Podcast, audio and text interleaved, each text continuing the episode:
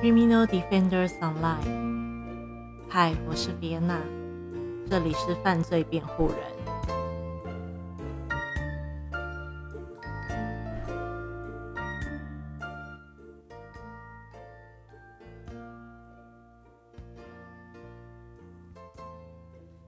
嗯、今天大家过得好吗？我睡得非常好，尤其是这两天啦。就像我之前说的，我在调整呃时间作息，所以其实这两天嗯、呃睡得非常好的情况下，让我觉得还蛮有信心的在，在于改变作息这个部分。那呃，我归咎可能是几个原因吧，一个是呃。我比平常早起了两，呃，提前两三个小时，跟呃有比较做强力的运动，呃，让我的身体在一个比较呃会疲累的呃疲惫的状态。那嗯、再来就是我嗯、睡前的话会喝一杯红酒。那其实这个也是隐隐就是。打 A Z 疫苗的，呃，这个就是疫苗后可以多摄取的饮料之一，这样子。那呃，比较遗憾的是，今天早上的消息，呃，就是九把刀，我们的作家九把刀呢，他的岳母在打完 A Z 之后，呃，过段时间，过段时间嘛，还是过几天就。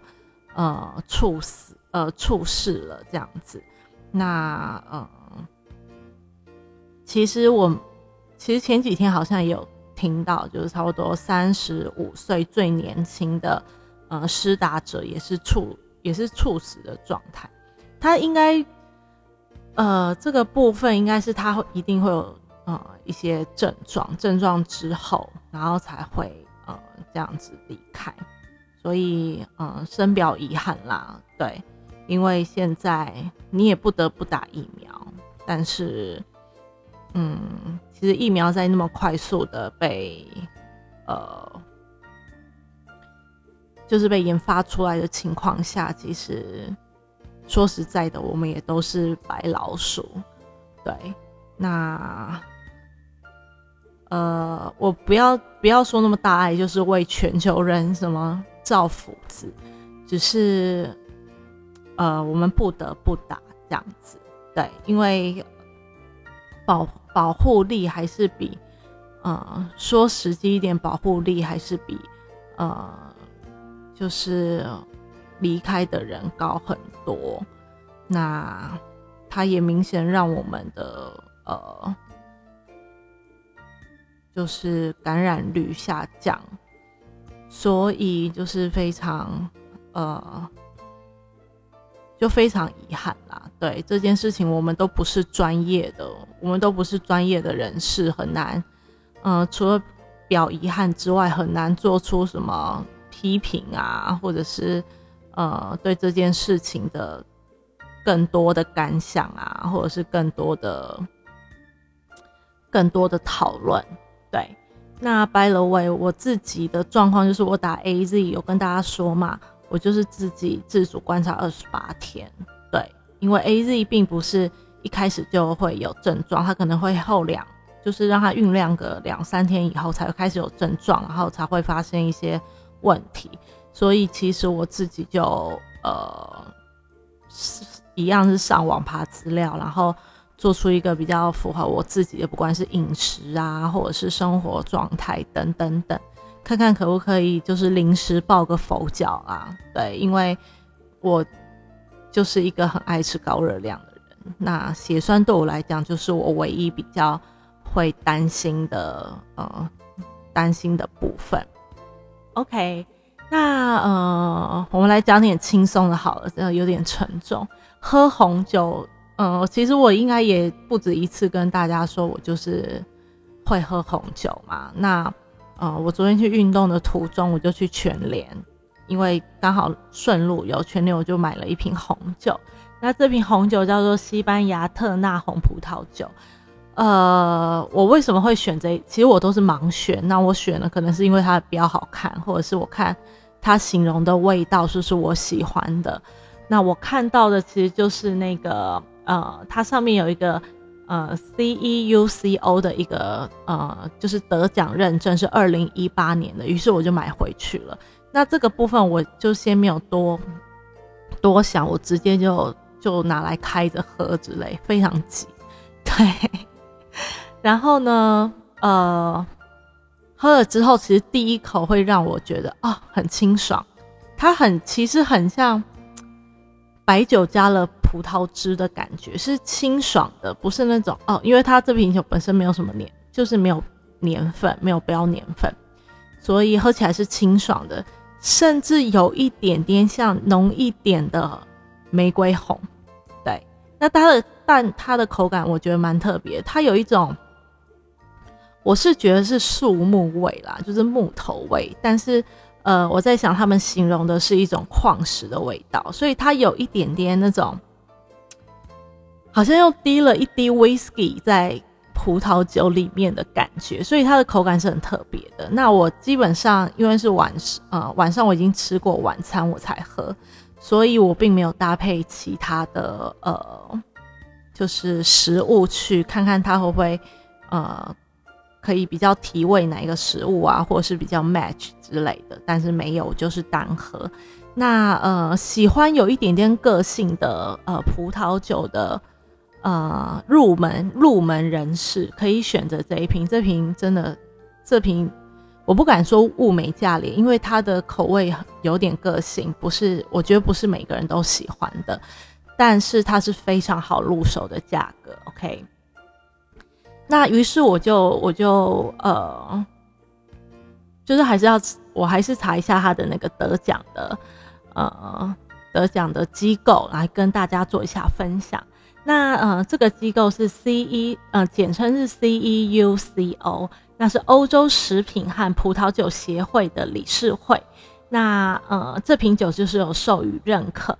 那呃，这个机构呢，在呃欧洲汇集了致呃，它基本上就是致力于传播和保护有关呃原产地的美食，还有酿酒学酿酒学的呃主要。主要的一个协会这样子，那其实我嗯找到最新的，我那一瓶是二零一八嘛，那我找到最新的一些呃呃，就是有评选的一个品相，嗯，第一个是欧洲的餐厅，那第二个是熟食店，第三个是欧洲历史和美食工作，我这个还蛮有兴趣的，对，因为。人文科学嘛，我还蛮喜欢去追，我还蛮喜欢去呃了解这个食物后面的一个历史的一个呃脉络，但是我不是专门，我没有那种很像学者可以侃侃而谈，但是我喜欢去看那些东西，偶尔掉个书袋，但是如果我还记得的话，OK，那除了美食之外呢，当然有酒庄，然后面包烘焙。呃，美食之旅应该这是一个旅行的策划嘛？或者是呃工匠制作人？我在想，工匠制作人是不是呃对于这些食物的制造的呃专业人士？那也有欧洲的厨师，那呃手工养殖业者等等等，所以其实都是包含了这个美食啊美酒的这个领域。所以有兴趣的朋友也可以来追踪一下呃。除了米其林，因为最近台北、台中的米其林也开始在呃评选了嘛。那这一个协会就是欧洲的，呃，我不敢说它是米其林，对，因为我对它也不太熟。那呃，至少就是它有在评选这一些，比如欧洲的美食美酒，然后来提供大众一些呃好的产品，或者是。保留一些好的呃工艺，像刚刚制酒的工艺，或者是呃制作食品的工艺等等等。OK，那再来呢？再来跟大家介绍一下它的口味。那这个就是呃因为我也不是专业的品酒师，我可能只能跟你说，哦，这个这瓶酒对我来讲是有一点个性的，那它有一些些比较突出的味道，跟呃我喝下去的口感的清爽度。那呃比较专业的评比是说，它它有一个一种成熟的气味，嗯，蛮成熟的。所以其实如果你是比较呃年轻的族群的话，我觉得你可能会觉得，呃，这个是。酒精味嘛，还是什么的？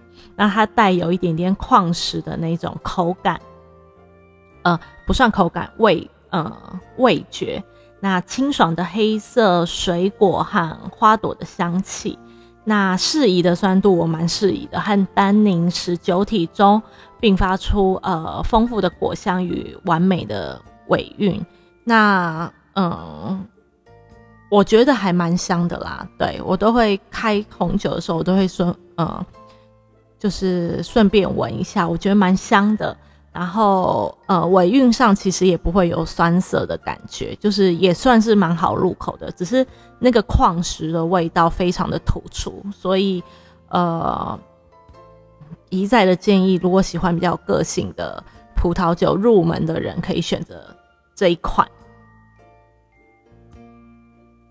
那这个就是我今天想要跟大家呃分享的一个呃，我又在喝酒的，我又在喝酒的一个一瓶一瓶酒款，可以供大家使呃，也不是使用，就是嗯，我觉得可以放松心情啦，对，可是就是不要饮酒过量，或者是喝酒开车等等等。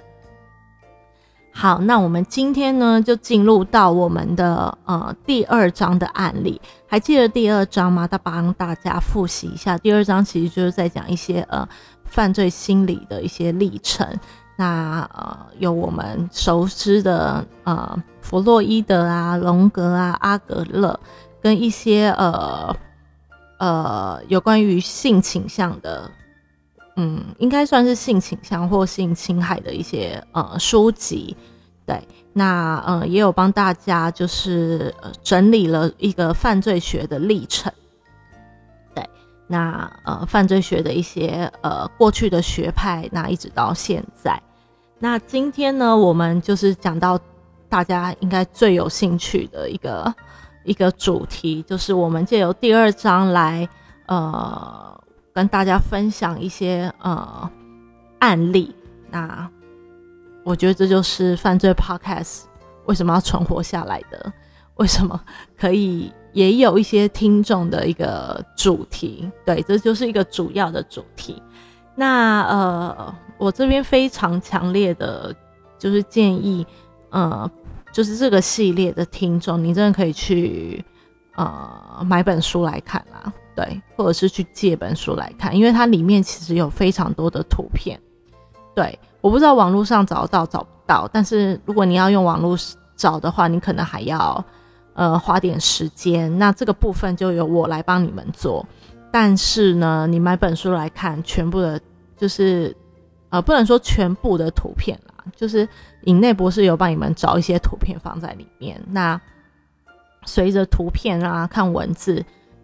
不停的跟大家说，这就是一个可以深刻、深刻印象的呃一个做法，所以呃非常推荐大家去呃阅读这本书。那这本书也非常的好读，对这个算是我盲读以盲读来说的话，就是我也还蛮喜欢的一本书，因为它不只是讲理论啦，它不只讲理论，它也讲历史历程。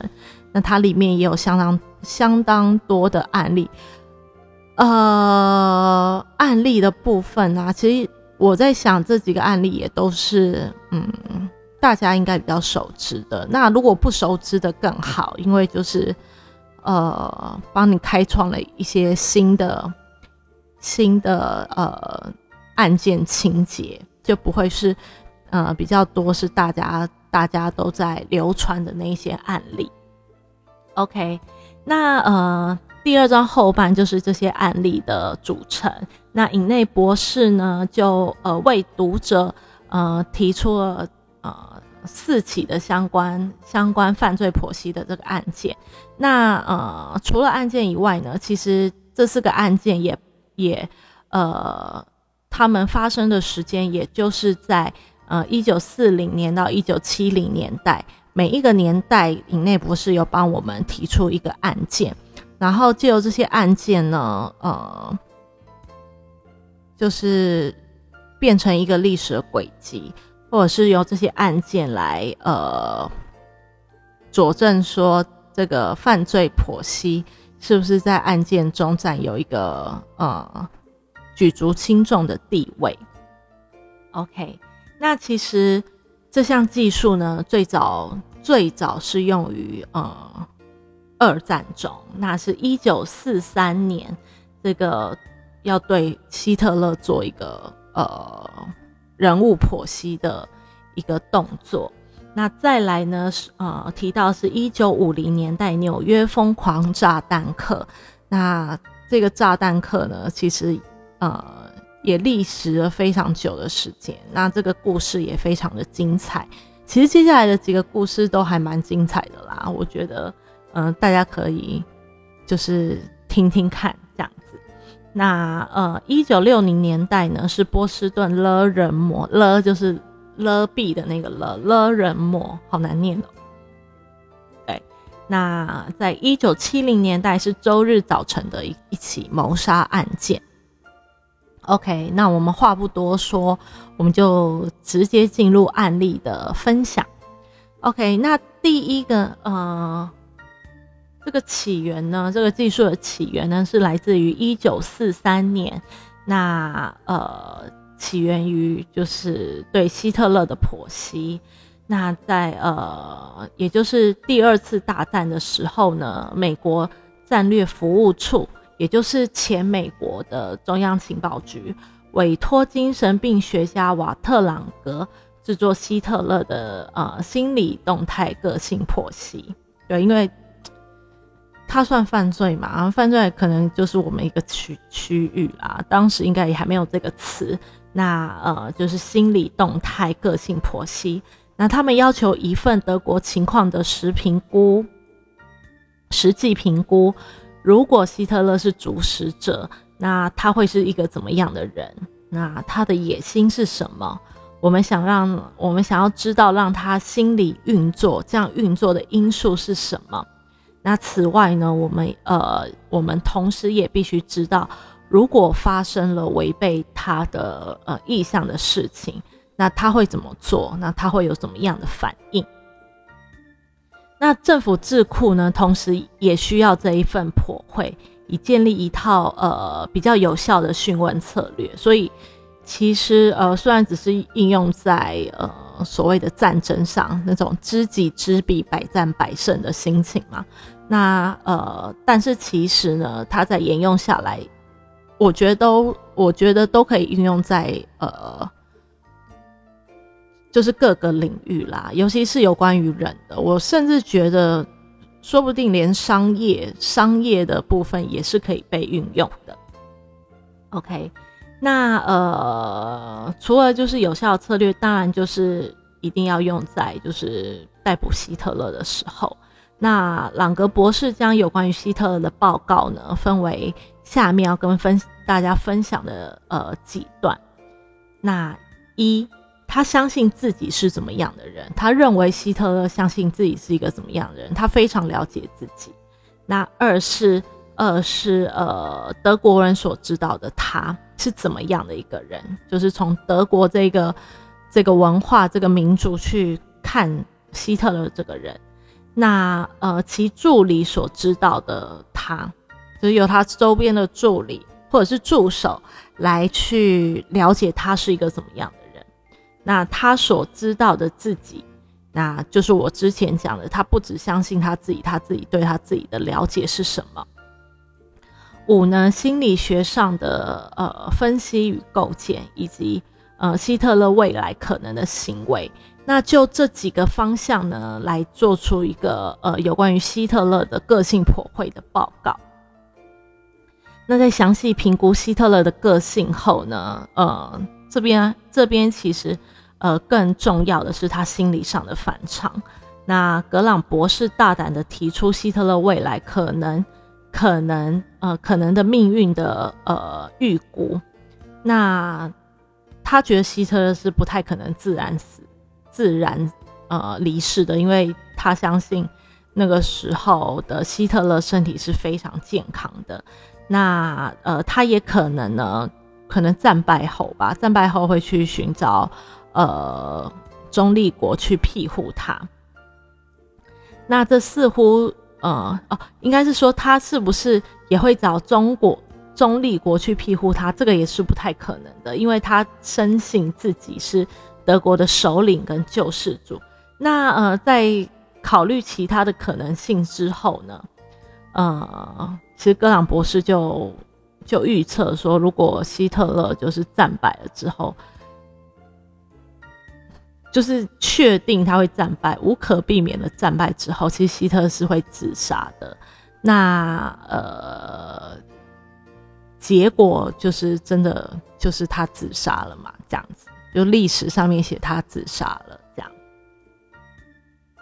OK，那呃，所以像这类的剖析呀，嗯，在战后也其实是不可或缺的。就像我刚才说，他也其实也就是。呃，运用在各个领域。那一个用来确定被通缉犯罪的小组呢？呃，通缉战犯的小组，这个时候也就成立了。那第二次世界大战之后呢？其实呃，有一位叫做哈沃德本的一位年轻年轻的皇家空军军官，后来成为英国重要的呃鉴定心理专家。那呃，他就列出一个清单，侧写了一连串的纳粹高阶犯可能表现出的一些行为特征。那呃，以期待呢由呃一群被捕的士兵跟飞行员中找到属于纳粹的他们这样子。那其实就像是有呃衣着的样式啊，或者是可能携带财产的一些特征。那等等等，就是为了要逮捕可能是德国纳粹党的人。OK，所以呢，这一开始，呃，这样的破会呢，其实就是使用在我们的第二次世界大战的伟大的人士希特勒。啊，我不能说伟大的人士啦，我说伟大人士是知名、知名。知名的领袖，我不能说他伟大，对，因为，嗯，对，他在或许在当时的德国人的心里面是伟大的，这样，但是在我的心里面其实也没那么伟大。我所我觉得他比较，我能称赞他的就是他去做了他自己想要做的事情，但是这件事情是对是错，呃。我觉得我不是当时的人。如果我是，我觉得角角色的不同啦。如果我是当时的德国德国年轻人的话，我是不是也会加入这个德国纳粹的行为？因为这是我对爱国的一个表现嘛。那但是当我是犹太人的时候，我会不会其实非常痛恨他们？那我是他国，我是怎样他国的呃人民的话？我是不是也觉得他是一个残暴不仁的呃，就是领袖？所以角度不同，会有不同的观史的那个情景。OK，那所以呃，起源我们就先介绍到这边。那时间呢，接着来到了一九五零年代，这个就是呃，对纽约疯狂炸弹客的剖析。那其实呢，这个疯狂炸弹客，呃，他叫做乔治莫特斯基，那我们就叫他乔治。那他在一九四零年到一九五零年代呢，在纽约市的呃多处的公共场合放置炸弹，那制造制造一连串的恐怖威胁。那他放的真的很多，他至少放了。三十三枚炸弹吧，然后其中的二十二枚炸弹是有爆炸的，是有引爆的，那也导致了十五个人的受伤。好，那呃，我们刚刚说了，是一九四一九四零年代到到一九五零年代呃年间呢，它分别放在呃公司公司内，然后街上还有中央车站的三枚未被引爆的炸弹。呃，那除了呢这三颗未爆弹，其实它更多的是对警方，然后呃电力公司、报社、旅馆等等等，陆陆续续。呃，有着整齐的笔记跟几张匿名为 FP，不是 FB 哦，是 Pick FP 的纸条跟信件。那这些信件呢，其实妥妥的都呃冲着一个呃纽约的电力公司叫做康爱迪生公司公司而来。那呃，接着一颗炸弹呢，其实就在。呃，纽约市立图书馆被引爆。那好在的是，其实没有什么人受伤。那这个时候呢，报社其实一接到，就马上接到一封，就是有点那种伸张正义的内容。是呃，受害的民众寄来的吗？不是，就是我们这个乔治先生寄来的。那一九五一年呢，到一九五四年间呢，总共有十二枚炸弹在。呃，纽约市的许多公共场合爆炸哦，是有引爆的。那一九五四年，一颗放在电影院呃椅子下的炸弹，造成了第一次的对民众的伤害。那一九五五年呢，出现六颗，那其中有两枚是没有被引爆的，那意思说有四枚是有被引爆的。OK，那其实随着就是这个为数不多、不不少的，不是不多，是蛮多的。如果你的生活里面充满了炸弹，那就宛如好像你站在一个充满着地雷的那种草地上，你每一步你都要很小心。OK，随着炸弹呢越来越有毁灭性，因为它引爆的引爆的颗数越来越多。他寄了更多更多的信件给警方，甚至还就是大胆了打的电话哦。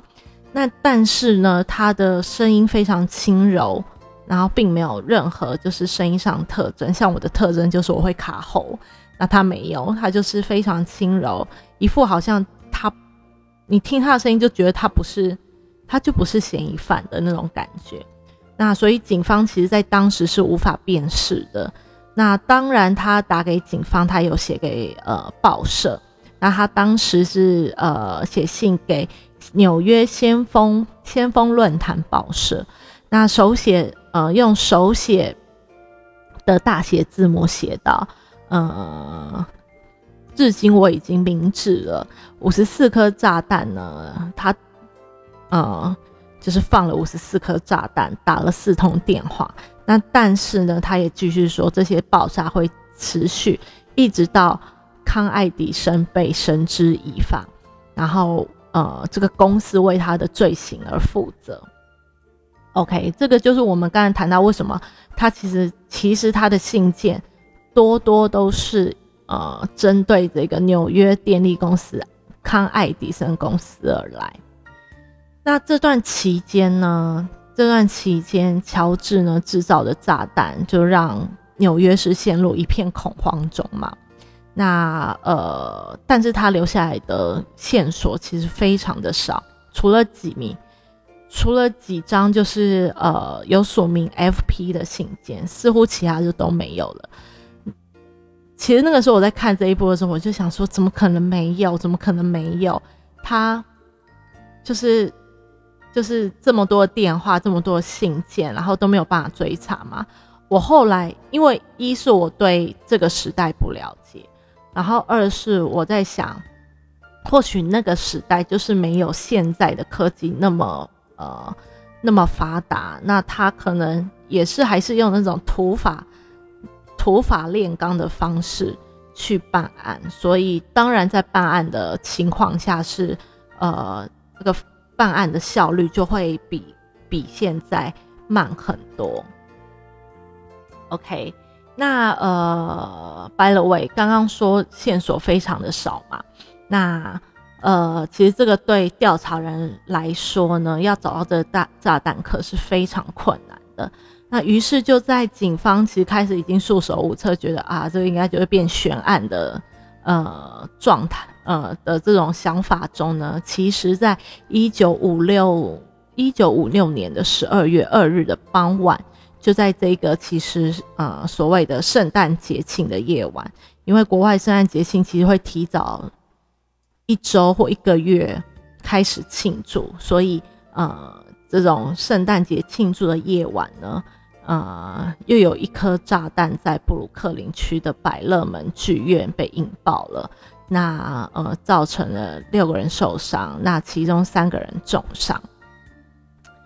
那就在这三个礼拜后呢，美国日报的编辑发布了一封给疯狂炸弹客的公开信，那呃请求他就是去自首，并愿意提供管道公开他的不满。我就是就是我利用。可能利用我的媒体媒体影响力来让你在这个平台上可以发声。那两天后呢，他们其实就呃接到了回信哦。他说呃信中其实暗示将处置三名已经退休的行政官，包括前州长。那信中同时也罗列了一九五六年放置在呃放置的十四颗炸弹，那其中有多枚到呃其实当时都还没有被找到。那不久呢，另外一封信又寄来了，提供了扎兰克的身份线索，也说明了为什么要针对康爱的呃康爱迪生公司。OK，那呃接着就帮大家介绍一下这个乔治的来头。那他为什么要一直为什么要一直针对康爱迪生公司？他其实也是一个非常呃爱国的人士。除了信件中，除了康爱迪生公司，他也就是宣称自己是一个嗯爱国的，非常爱就是爱国人士啦，这样子。OK，那第一次大战之后呢，乔治加入了美国海军陆战队，那在美国驻海呃驻上海总总领事担任呃电工专家。回到美国之后呢，他就呃就职于这个呃康爱迪生公司。那他在这个爱迪生电工厂工作的时候，呃，遭受到了职灾。那呃，气锅热气呢忽然引爆，发生火灾。那虽然医生呢并没有在他身上发现任何比较严重或者是呃永久的伤害，但乔治其实认为这场伤害使得他的身体受损。并提出了工伤赔偿。那其实刚开始公司有让呃乔治在家里休养的期间是有付薪资的，但呃就是休息的时间一久，公司就认为他是他就是怠慢职务，所以就把他解雇了。这样，那当然解雇了之后，就从他的。就将他的薪资报酬率当然就直接删掉，所以他对他对爱迪生就是康爱迪生这个公司做决定，就是非非常的不满。那他也有去呃上，就是也有去告法院，然后上诉，要求永久的伤害赔偿。那呃，他还宣称这个意外让他得了呃，就是肺结核。但是其实申诉之后都宣告失败啦。那在这样多次的失败之后，乔治就显得非常安静，然后就忽然消失了。于是就走上了他使用使用的私刑正义，那成为了疯狂炸弹客。那其实呢，就是就是这炸。就是乔治啊，不断的就是把恐惧层层堆叠，那刺激了，当然会刺激到我们的警方高层。那呃，纽约市警局史蒂芬呃，史蒂芬就宣布就是全面逮捕这个嫌犯。那呃，当然就利用利用了一切就是传统的破案手法，但是一无所获。于是他们就决定。采用一个大胆新的方式，也就是犯罪剖析。于是他们呢就找到了呃布鲁塞尔博士，我们之前也有提到他。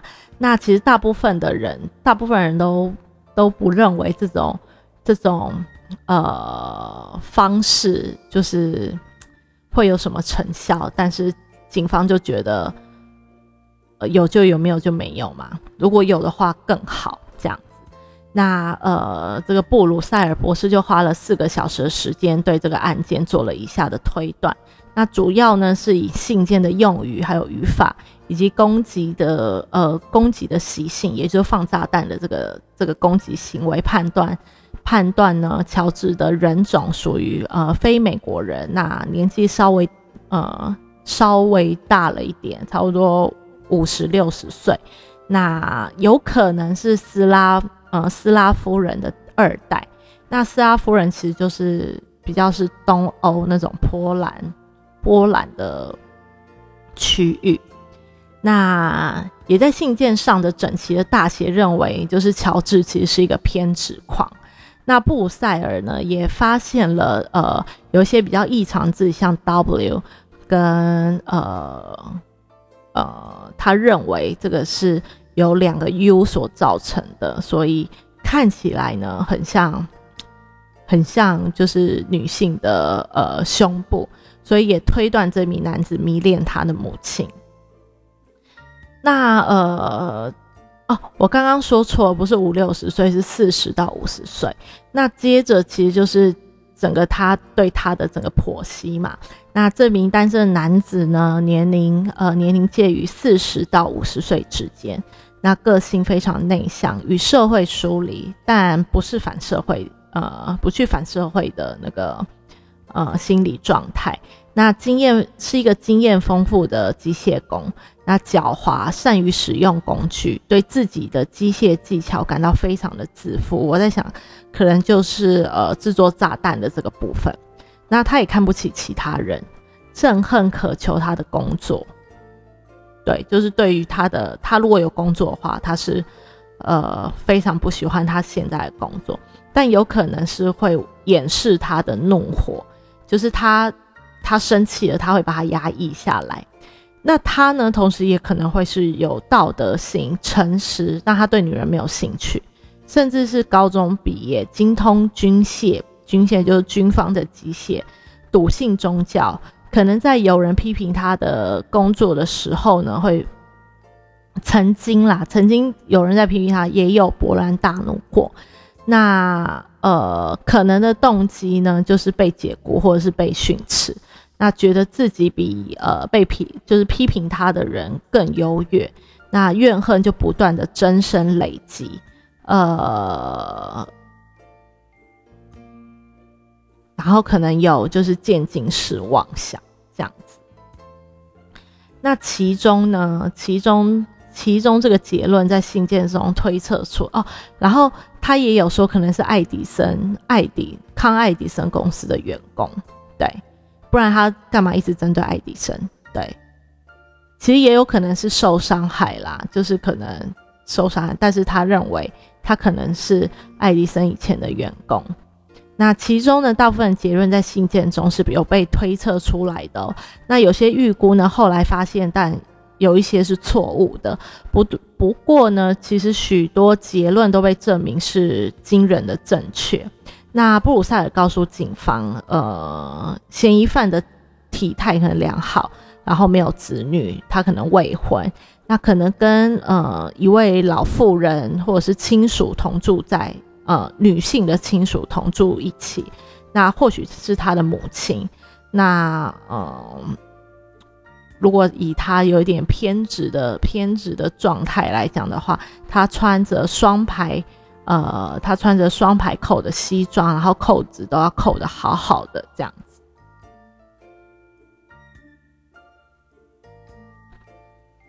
于是呢，经过了这个塞塞塞尔塞尔，于是通过这个博士的分析之后啦，警方就就是密集的。调查爱迪生公司残留的一些记录，我在想，我在想，就是看，就是看到这个的时候，我不是说我就会觉得，哦，那当时警方到底在做什么？因为信件里面都有在讲爱迪生公司嘛，那不是就是直接去清查爱迪生公司就好了嘛？对，但是我觉得我讲的就讲的很简单，但是这个过程有多困难，我自己不知道。你也可能在那种。呃自由国家的时候，你没有确切的证据。有啊，他不是有，就是一直在说爱迪生吗。你没有确切证据，你不能去搜查或是叭叭叭点点点之类的。OK，所以讲到这边，反正警方就密集的去调查爱迪生公司残留的记录。那非常幸运的，相关的文件也被找到他了。那乔治呢是波兰移民的儿子，于是印证了非土生土长的呃美国人。那出生在一九零四年哦。年纪也也重了，我差不多四十到五十之间。曾经在锅炉爆炸意外中受伤，导致他后来得了呃肺炎跟肺结核等等等的这些资讯。OK，所以其实也印证了他就是呃看爱迪生的员工，跟他可能呃受到了解雇或者是点点点。那呃探员在呃桥港附近的呃。就桥港附近找到了他的住家，那也没错，他的确跟两位年长的姐姐住在一起，没有结婚，也没有儿女，然后跟呃女性的亲属住在一起。那呃，警方登门拜访的时候呢，他他乔治其实就一脸温和，身体强壮，戴着金边眼镜。那当时其实已经过了午夜，所以他就穿着睡衣睡袍。那探员其实就是要把他抓走了嘛，所以就不算抓走，就是借题问话，所以就请他好好的穿衣服。于是呢，他穿着他穿着领带打着，呃，穿着衬衫打着领带，然后整齐的双排扣的西装，而且全部都扣上，所以又印证了就是博士对于这个人的一个剖析。OK。那车库呢？其实他们就去搜查他的，当然是家里呀。那车库，车库就显示那个是呃乔治的工作室，然后里面有车床，还有一段用来制造炸弹的管道。那在乔治的卧室中呢，就发现了他用来呃撰写最后一封信的打字机。呃，那他其实也非常愿意承认自己就是疯狂炸弹客。那他告诉警方，那个 F.P 的。F.P 的匿名呢，其实就是公平竞公平竞赛的意思，公平竞争的意思，这样子。那法官当然也裁定，就是觉得他可能有点问题吧，所以就裁定他不适宜出出庭应讯，并以形式上的精神异常，呃，送他到就是州立医院治疗他。那之后呢，其实就的确就是。因为肺结核死在医院里面。那呃，这个布鲁塞尔博士因为这个这个纽约疯狂炸弹客的准确率这么高，那但成功吸引了呃犯罪斗士的注意，于是他也后来也呃出版了一本书，就是来描述他这样的成果，叫做《犯罪精神病学家的案例选集》。那呃，当然，他也曾呃获邀到精神病学家组成的专门小组。那接下来就是为什么会获邀到这个小组呢？因为他们要追追捕了另外一个人，叫做波士顿勒人魔，呃的心理婆媳。OK，那回来到了一九六零年代呢，呃。这个波士顿勒人魔就是呃，影内博士要跟我们提到的这个案例。那在一九六二年到一九六四年之间呢，波士顿勒冷魔他其实性侵杀害了总共有十三位的受害者。那其实，在这段时间呢，就十四、十三名啊妇女呢，大部分都是老人家。那在麻州的波士顿被杀害，波士顿区被杀害。那每件案子的被害人呢，都遭到都遭受到性侵，他们被咬，然后被棍棒打，或者是被刺。那他们总就是裸裸的，他们赤裸的呃尸体躺在地上模样，就像被呃。就是，呃，被色情，就是其实就是一个很像，就是有被虐杀、虐待过的一个，就是奸杀的尸体哦，我都念不出来了，因为正在想象那个画面。那但是呢，它唯一的共同点就是他们最后其实都是被勒死的。那有一些呢，他们自己的是被自己的衣物勒死，像是长筒袜或裤袜。那其实杀手都在上面，呃，都在有上面签名。那这个签名呢，都留在呃，整绑在就是呃被害人下巴的领带上面。所以大家可以回想吗？这个签名特征，签名特征是不是呃跟那个犯罪手法、犯罪惯用手法，是不是就符合了我们昨天讲的那两个呃？那两个定义呢？签名特征跟犯罪手法。那由州政府任命的精神科呃精神病学小组呢，大部分都认为，呃，本案是有两个两名不同的人所犯下的，那都是未婚。那一名呢可能是教师，那另外一名男人则是独居。哦，我好想知道为什么他们是可以这样子。这样子判断，他们到底是从哪一个哪一个角度认为他是教师，然后哪一个角度认为他是独居？我很想要知道。OK，那两个人都痛恨他们的母亲，那他们的母亲可能都已经死亡了。研究小组大胆主张，在杀手的小时候呢，他们的母亲总是会裸着上半身在屋子里走来走去。呜，这样也太奇怪了吧？对，但是如果他们对此有什么好奇的行为，就会被严厉的苛责。就是如果你多说一句，你可可能啊，可能就是你多说一句说：“妈妈，你为什么胸部露出来了？”哦，你对之类的那个我说不出口，就之类的，可能就会被严厉的苛责。但是你就是，就是你就是穿着那个，就是衣不蔽体的在家里走啊。OK，所以这些经验导致他们成年以后，既深情又就用既深情又残酷的方式勒毙老妇人，抒发他们的怨恨。那研究小组认为呢，也也认为这两个人的父亲都非常的虚弱跟冷淡。OK，这时候布鲁塞尔博士跳出来，他不同意这些研究结果。我也不是很同意，因为我真的不知道。可能是因为那个我并不知道案件细节度啦，所以我会无法想象他们这个小组的人认为是两个不同的人去犯下的。那塞尔维尔博塞鲁啊布鲁塞尔博士呢？他认为凶手是一名身体非常强壮，差不多三十岁，身高中等，没有子女，然后甚至发色深的男子。那可能是西班牙或者是呃意大利裔。那他察觉杀手的呃惯用手法逐渐发生细微的变化。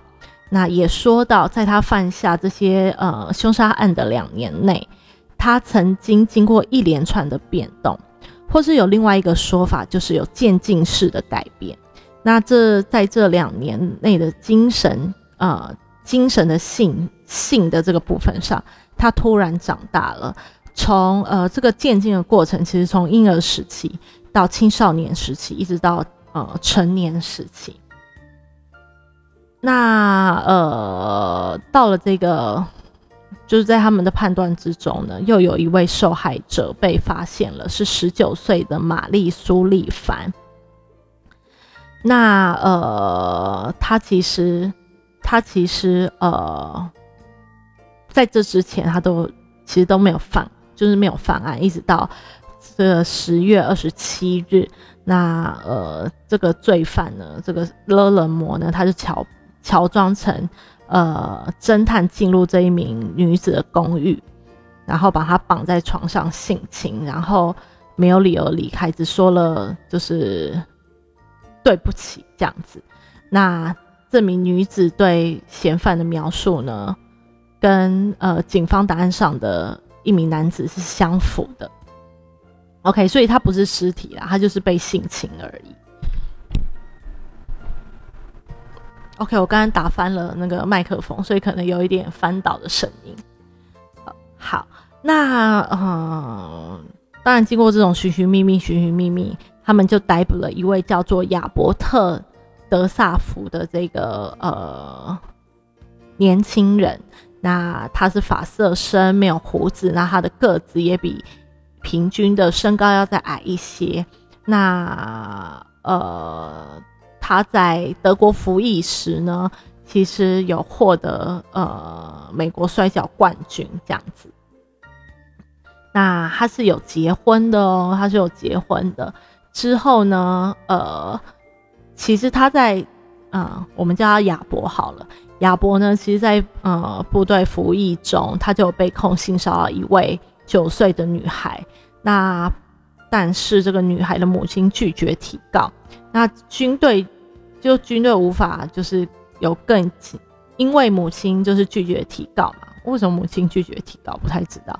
那军队其实当然就就是没有办法做进一步的审理，所以本案就被撤销了。那这个亚伯呢和妻子就搬到了波士顿，并呃养育着两名子女。那呃他的妻子其实常常抱怨他的性冲动永远都不会得到满足。那当然他后来承认了，他就是从早到晚都呃想着性这个，就是。有想着性的这个问题啦，就有点像性上瘾症。想到性上瘾症，你会想到谁？艾斯顿·库奇，对。但是，就是他已经算是很久以前的明星了。OK，那在呃雅阁呢，其实就在波士顿当地担任杂务工，发现许多破门。他就在那边发现有许多破门可以破门而入的机会。那在一九五八年呢，他就被捕了，而且被判缓刑。不久后呢，他就开始展开了他的呃侵犯性生活，并获得了一个所谓叫测量员的称号。他会带着呃夹纸板跟卷尺，拜访有着妩媚年轻女子的公寓。他自己称，代表经纪公司呢，必须挑选电视广告的模特儿。那他并不打算强呃强奸他们，但是成功的勾引了其中的不少人。这个这个讲起来有点奇怪，反正他就是就是借由借由电视广告要甄选电视广告的模特嘛，他总不能跟对方说哦，我们要强奸你哦，这样吧？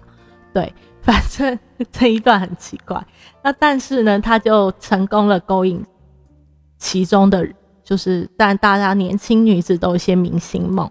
那一九六零年代三月呢，呃，亚伯因为非法入侵而逮捕，那承认他就是测量员，并判了两年的徒刑。那十个月后才出狱。哦，我懂了啦，我知道了，他可能就是他可能就是破门而入之后，对不对？然后那些女孩就很紧张，很紧张，很紧张。然后他就说：“哦，不是，不是，不是，我只是可能……他就是说，哦，我可能只是，我只是看你长得非常貌美。那我是呃模特儿公司的，可是这样也太奇怪了吧？你是模特儿公司，你应该敲门进来，你为什么是破门而入？然后再跟你说，哦，我们要对你怎么样？我们要对你怎么样？你不用担心，这样子，OK，是不是这样子的一个过程？”那呃，其实范他就出狱了嘛，出狱他其实就变变得更有攻击性哦。这个是不是我们所谓的，就是有个学派说他其实是会借由他周遭人的一些行为而学习那样的行为？他在入狱的时候有没有学习到学习到一些犯罪行为的精进呢？好。那释放后，他变得更有攻击性。他闯入了公寓，捆绑并强暴他的受害者。那他身上穿着绿色上衣和工作裤，被称为“绿衣男子”。那他的犯罪范围呢，扩张扩散了整个马州跟康州。那他攻击过，他攻击过就是上百名的妇女。嚯，这样的攻击其实。蛮频繁的耶！天哪，OK，那随着他自夸，在有一个早上，他就强奸了六个妇女，太自夸！你一个小，你是就是来三下就算一一次嘛？这样 OK？那被害者前前后后其实超过了一千人，我不知道他这一千人是怎么算，是他自己讲还是有报案记录的一千人？那。其实美国很大啦，可是我在想，这样子真的算很频繁。那透过最后一位被害者的指认呢，呃，萨德福就呃那个亚伯就当然又被警方逮捕，呃，不过只被控就是非法入侵，那他被送往就是精神疗养院。但是其实那个时候呢，警方并没有确认他就是波士顿勒人魔，他主张自己有时候会幻听，那并被判断有精神分裂症。那在一九六五年代呢，其实他后来被转到呃转到了州立的那种监狱嘛。那一九七三年，他其实就在监狱中自己用刀刺自己的心脏死掉。那他可能吃饭的时候，可监狱里面怎么会有刀啊？